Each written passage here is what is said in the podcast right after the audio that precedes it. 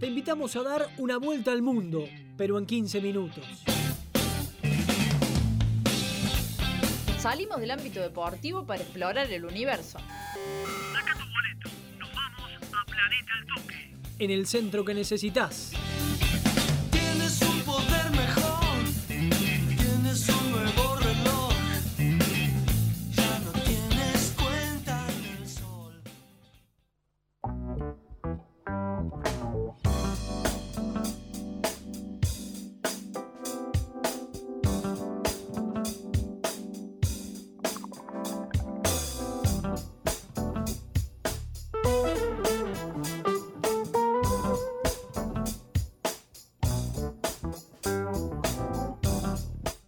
Continuamos en el centro que necesitas en esta hermosa sección de Planeta al Toque que ya está por iniciar.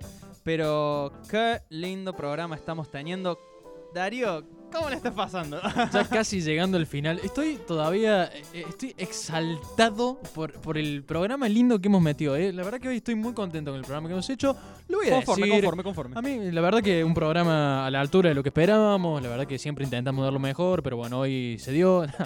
eh, El cassette. pinto cassette. Pinto cassette. Eh, no, no, está realmente estamos teniendo un programa, ya estamos llegando al, al final. Te recordamos que todo el programa lo podés escuchar cortado en nuestro Spotify, al Toque Radio. al Toque Radio, y si no, también nos va siguiendo en nuestras redes sociales. Vamos actualizando todo el tiempo las secciones, lo- los entrevistados que van a estar, que ya pasaron y vamos compartiendo las notas, así que no tenés excusa para perdértelo. Y además, por supuesto, si no tenés ganas de escucharlo en la radio, en el celu, altoqueradio.ar, streaming en vivo de la FM al toque 101.9, las 24 horas, cuando quieras escucharnos al toqueradio.ar. Sí, así es, ¿eh? al toque radio. Que no te pase como a mí, que ayer vine a la cooperativa que quería escuchar el streaming en la computadora y se me rompió la placa de audio de esta computadora. O ¿En no funcionaba, serio? no sé qué le pasaba.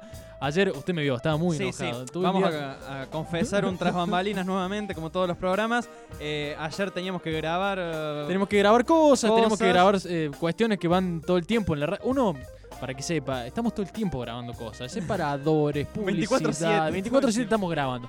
Y ayer teníamos que grabar y no había forma, no quería andar la computadora. Así que, ¿qué lo quise? Levanté el teléfono y me fui a Z Computación. A Z Computaciones, por supuesto, a nuestros amigos de Z Computación, que se encuentran en Sebastián Vera 383, horario corrido de 9 a 18 horas. Venta y reparación de PC, notebooks, celulares, tablet, consolas, todo lo que quieras también para el mundo gamer. Si estás en esa, si querés armarte tu set de streaming para Twitch, por ejemplo, eh, los amigos de Z Computación tienen todo lo que necesitas para eh, que puedas desarrollar tu carrera de streamer. Y además eh, nos solucionaron el problema porque ayer Darío Bertoccioni casi lo perdemos. Sí, sí, estaba muy enojado. Estaba... Estaba muy enojado, casi lo perdemos. así que gracias, amigos de Z Computación, una vez más haciendo zafar este programa semana tras semana. Esta radio en general. Esta radio en general. Así es. eh. Bueno, vamos a hablar. Yo soy un tipo muy pasional. Usted, usted se habrá dado cuenta que a mí las cosas me desbordan. Soy muy expresivo, muy pasional. Y dije, vamos a charlar de las pasiones hoy. Vamos a charlar de las pasiones. Yo le voy a. Voy a empezar a inmiscuirme en este tema. Lo tiene más preparado usted, pero yo. No, me no, no, me no, dijo- te escucho. Vamos, vamos a hacer una charla. Vamos, a, hacer una vamos a charlar un ratito. Me voy a sentar bien entonces. Vamos a hacer una charla. Eh, hablando de pasiones, usted me dijo ayer a la madrugada, antes de venir a, a grabar, me dijo. Inspirate, pensá en, en aquellas cosas que, que te llevan a la pasión, pero desde otros lados, no, no solamente desde lo deportivo. Bueno, Y hoy justo me encontré eh, con una efeméride, digamos, con, con un hecho eh, muy destacado también, que tiene que ver un poco con la pasión musical. un tipo que te apasiona, vamos a decirlo así. Un tipo que me apasiona, el cual lo he estado descubriendo más en los últimos años, sobre todo en los últimos meses, sobre todo en este año. Aquí estamos un poco escuchando. Eh, hoy se cumplían, esta semana se cumplieron 29 años de esta obra maestra que estamos por eh, escuchar aquí en la FM al toque 101.9. Lo dejamos un poquito.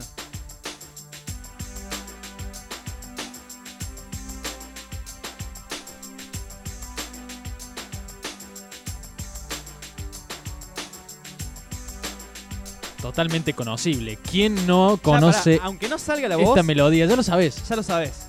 O sea, si lo tenés ahí, espera que empiece a cantar. Eh, escucha.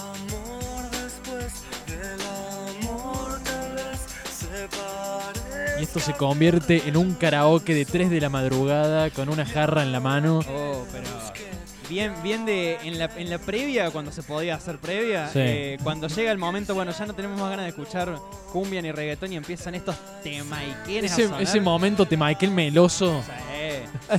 Estamos escuchando El Amor, El Amor Después del Amor, el gran álbum de Fito Páez, lanzado eh, el 31 de. Perdón, el primero de junio de 1992. ¿Sabe qué fue este disco, El Amor Después del Amor? El disco más vendido del rock argentino de todos los tiempos, señor. Un discazo. De hecho, eh, voy a contar una, una infidencia. Yo formo parte de un grupo de melómanos, coleccionistas de discos. Ah, ¿sí? Eh, Somos varios que nos gusta coleccionar discos, que nos gusta el formato físico. Este es uno de los discos más buscados y uno de los discos más caros de conseguir. Ajá. Es muy difícil, es un En discazo. vinilo. En vinilo y en CD viene, pero en vinilo es mucho más difícil de conseguir. Eh, y es uno de los discos más vendidos en ese formato eh, en Argentina. Un disco que no pierde vigencia para nada. Para nada, y le voy a tirar dos datitos además de que estamos hablando de Fito Páez como uno de los eh, icónicos eh, cantantes de rock nacional.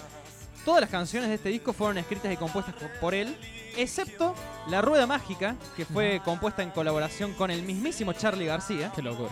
y Pétalos de Sal, un temón, Temazo. temazo. eh, fue mm, compuesto junto, digamos, las guitarras de esa canción. Estuvieron a cargo de nada más ni nada menos que Luis Alberto Spinetta. Un Dos nenes, dos tranqui. Dos, dos nenes, dos tranqui, ahí estaban pasando por la calle y dijo, eh, eh, Claro, una Luis, guitarra. Charlie, ¿quieren venir a ayudarme a este discazo? Bueno, el disco de rock más vendido de todos los tiempos, El amor después del amor de Fito Páez, tiene colaboraciones quizás de los otros dos más grandes también del rock nacional. Mira, vos. Cerati también lo podemos Sí, ubicar por ahí, supuesto. que son Charlie García y Luis Alberto Spinetta. Quería traer esto porque Bueno, ahí va la pregunta que yo le hacía. ¿Qué, qué cosa a usted lo apasiona? Y no vamos a quedar con Fito de fondo un rato mientras charlamos de Ahí va. esto. Eh, traje esto. Hay una excusa, ¿no? Se cumplieron 12 años del último recital de los Piojos en la cancha de River. Le hago una pregunta. ¿Usted cree que con todas las refacciones al estadio de River, cuando vuelvan los recitales, se podrá hacer un recital así a millones de personas en la cancha de River? eh, Con todo el césped nuevo, la nueva tecnología del campo. hace mucho, habría que buscar el dato, lo vamos a buscar para, la- para el próximo programa. ¿Cuándo fue el último recital masivo en cancha de River? ¿Alguno de, o, o de Roger Waters?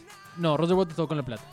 Ah, Ya también, lo- también estuvo en Monumentales. Sí, pero, en el año 2012 fue. Ah, eso. de una, de una. Bueno, no sé hace cuánto que, Ya lo vamos- no alberga, pero no sé si ahora con, con todo esto que marca usted probablemente sea más complicado. Igual los ingresos que entraban al club con los recitales eran bastante importantes. Ya lo vamos a, a buscar. Bueno, tocamos los piojos hace 12 años en un marco de gente impresionante. Eh, 65 mil personas en la cancha de River, el récord histórico de público que tuvo los piojos. Y traje a los piojos porque es una de esas bandas míticas del rock nacional que, que ha ido construyendo su, re- su, su leyenda a través de los años. ¿no? Este caso de estas bandas que comienzan en lugares pequeños, en pubs, y terminan llenando un estadio con 65 mil personas. Un poco coincide esta pasión de los piojos. Lo traigo a comparación con dos bandas, A ver, Los Redondos y La Renga. perfecto. Ya vamos a hablar por qué voy a estar comparando eso. Antes le pregunto, ¿qué es la pasión para usted? ¿Qué se, qué se imagina si le pregunto rápidamente ahora, qué es para usted la pasión? Eh, si hablamos musicalmente, La pasión en general, ¿qué La- usted entiende por pasión? bueno, me sirve también lo que iba a decir. Eh, lo que me pone la piel de gallina. Bien, exactamente, bien, Eh, me gusta. Así, para decirlo en pocas palabras, Perfecto, lo me que me pone la piel de gallina es la bien, pasión. bien, la pasión. O sea, Nunca- algo- cualquier cosa que me apasione. A ver, me pone la piel de gallina.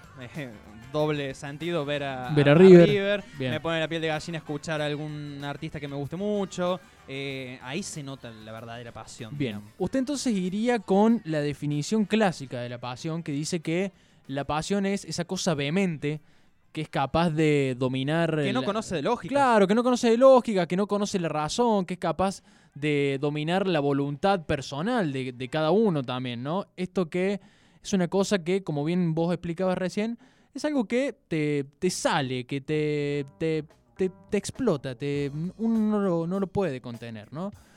Eso sería como una definición clásica de la pasión, ¿no? Bien. Podemos pensarlo también con... eh, Lacan, por ejemplo, que es un... un- Ah, venimos filosos en serio. No, no, no, sí, sí, esto no es, lo- no, esto no es cualquier cosa. Ah, esto no es. Lacan, que es un psicoanalista de otra línea distinta a la, a la, Fre- a la de Freud, digamos, para decir. Lacan, el, el clásico Lacan-Freud, bueno, Lacan liga la pasión a los objetos, por ejemplo. También a vos te puede apasionar un objeto. En este Sí. caso a vos te apasiona tu equipo de fútbol, tu artista, pero a vos te puede apasionar, no sé, un instrumento, te puede apasionar la radio en sí. Ah, por No. supuesto. Bueno, Bueno. este programa me pone la piel de gallina. La, la pasión Lacan la liga mucho a los objetos, ¿no? Y en cierto modo, en una mirada psicoanalítica, podríamos decir, también la pasión está ligada a lo, al amor, a los celos, a los enojos, toda esa cosa que, eh, que sale de uno que no es dominado por la, la voluntad o por la razón misma. Bueno, todo eso está dominado por la pasión, si lo pensamos en una cuestión más psicológica. Bien. Ahora, ¿por qué traía esta cuestión de los recitales y por qué lo ligaba, no? Si nosotros nos venimos a, a nuestro país, a la Argentina, por ejemplo, somos gente muy pasional. ¿no? Sí. Es como que Por supuesto. no- nos apasiona, o todo nos apasiona mucho o no nos apasiona nada. Quizá la característica más importante del ser argentino. Es la pasión, Es la ¿no? Con- pasión. con mucho cuando, cuando nosotros creo que nos, nos, nos tenemos que presentar ante alguien desconocido de otro país, pone lo primero que destacamos es la pasión. ¿no? Y lo vemos mucho en el fútbol. Yo creo que no hay. Tenemos que ver públicos apasionados en el mundo. Yo creo que el argentino está ahí con alguno más. Poner- latinoamericano en latinoamericano en general es apasionado, ¿sí? El ser humano en general es apasionado, ¿no? Y esta cuestión de la pasión como esta cosa que nos remite a quizás nuestros momentos más primitivos como ser humano, ¿no? Esta Sí, cosa de la pasión también está, si volvemos al psicoanálisis, también está muy ligado a, al erotismo, al, al- al sexo, a, la- Ajá. al- a lo- a las cuestiones carnales, ¿no? Uno cuando entra en la pasión del acto sexual, por ejemplo, se entrega a la pasión, no, Sí. no está en, en- eh, en modo razón. ¿Se entiende? Entonces, se, se entiende a lo que quiero llegar, que la pasión nos conecta con nuestro ser mucho más primitivo, con esas sensaciones, con esas pulsiones de ser humano primitivo, ¿no? En el momento en el que logramos dejar, logramos despojarnos de esas ataduras culturales que, que tenemos muchas veces. Me gustó eso. Bueno, es, es nuestro momento en el que más... Es, es el famoso. Ah, no estás como. en- No estás en una cancha de fútbol, deja de comportarte así. Bueno. Claro, bueno, es nuestro momento más conectado con nuestro ser interior, digamos, con, con esa cuestión casi eh, animal, podríamos decir, ¿no? El ser humano. ¿Y por qué hablo de esto? Nos vamos a remontar a la sociología, por ejemplo. ¿ves? Saltamos de un campo al otro. Esto es, esto es así, digamos. me esto me es- encanta el, el tono de este planeta al toque. o No, sea, no, sí, sí, necesito. Estamos explorando mundos que ni yo pensé que podía abarcar planeta al toque. Es que esto es un momento whiskas, digamos. Falta un... no estoy hablando de la bolsa de alimento para gatos. Ah. Eh, bueno, decíamos. eh, me pierdo, boludo. bueno, bueno, bueno, bueno. Eh, Volvemos. Volvemos a, a lo que. El ser, humano, el ser humano es un ser eh, sociología. social, ¿no? Eh, hay un sociólogo, padre, uno de los padres de, de la, de la sociología. Hablamos de Thomas Hobbes. Sí. Que Hobbes dice algo así como que el ser humano es un ser primitivo en sí. Y que lo, lo que hace la cultura y la sociedad es eh, reprimir ese, ese sentimiento animal al máximo, ¿no? Y, y lograr que el ser humano pueda vivir en sociedad, Bien. ¿no? Eso es lo que dice Thomas Hobbes con respecto, con respecto a la naturaleza humana, con respecto a la naturaleza del ser humano. Hay otro sociólogo, un tal Spencer. Bien. Esto usted lo ha visto en Sí, sí, sí. lo- lo- los estoy tocando de oído porque los tengo que seguir estudiando. Bueno, y, ¿qué- y no soy tan amigo en este momento. Refuta un poco esta teoría y dice, no, no, claro que no. Ajá. No es así. La sociedad reprime al hombre. La sociedad lo reprime al hombre y lo hace violento. Y hace que tenga que liberar esa pulsión por algún lado. Ajá. Entonces tenemos alguien que dice que la sociedad viene y la cultura viene como a normalizarte, a ponerte un poco en A ese... estandarizarte. en- estandarizarte. Y otro que dice, no, la cultura es una atadura, digamos, la que el ser humano busca liberarse constantemente. ¿Por qué traigo esto? Porque aquí es donde quizás una de las teorías que yo más eh, me parece más acertada para esto, ¿no? Esta cuestión de la pasión. La pasión hace que uno salga de esa atadura, pierda un poco la racionalidad, ¿no? Volvemos a lo mismo, la razón, aquella construcción que filosófica tan tan discutida, ¿no? Con, con Nietzsche. Ahí, nos quedamos ahí.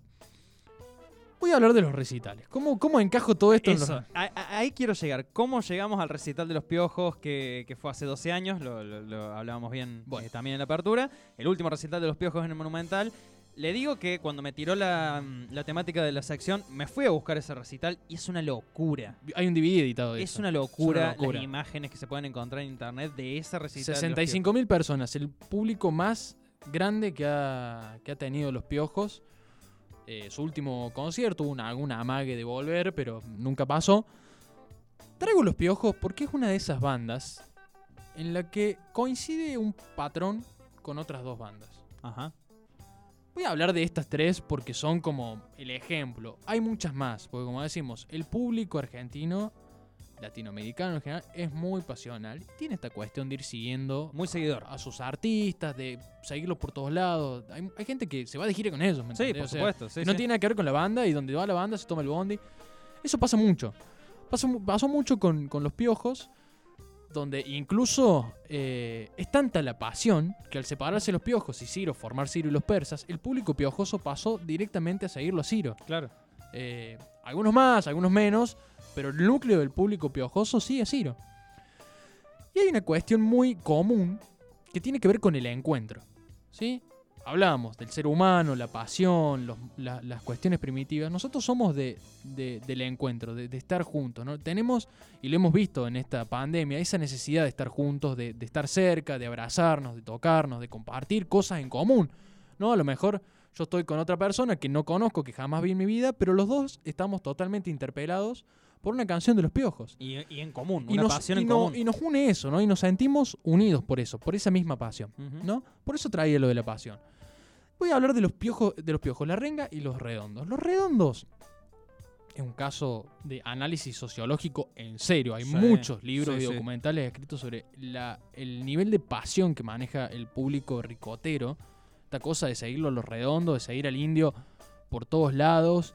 Esta cosa de, de tener un ritual, de tener esta cosa que volvemos a lo mismo, el encuentro, la misa. Esa cosa que te une, que vos no conoces a la otra persona, pero enganchás, te, te, te encontrás desde esto que es la misa. Además de que se, se nomencle, digamos, así que se le ponga un nombre como la misa, es mucho más Es significativo. muy significativo y tiene mucho que ver con la historia de la humanidad y con la historia del hombre, también muy determinada por la religión. Lo vimos hace poco en el recital eh, virtual, que, que no se pudo hacer porque la página del, la- Bueno, de la, ahí de está. la boletería colapsó. Bueno, ahí está, el recital del indio y los fundamentalistas del aire acondicionado. Fue eso, ¿no? No, no nos podíamos ver, no podíamos estar cerca, pero de algún modo teníamos que estar ahí, digamos, ¿no? Y, y bueno, también pasó, digamos, que mucha gente se juntó en la casa a verlos. Hubo un encuentro, hubo un encuentro ahí, esa necesidad de estar juntos.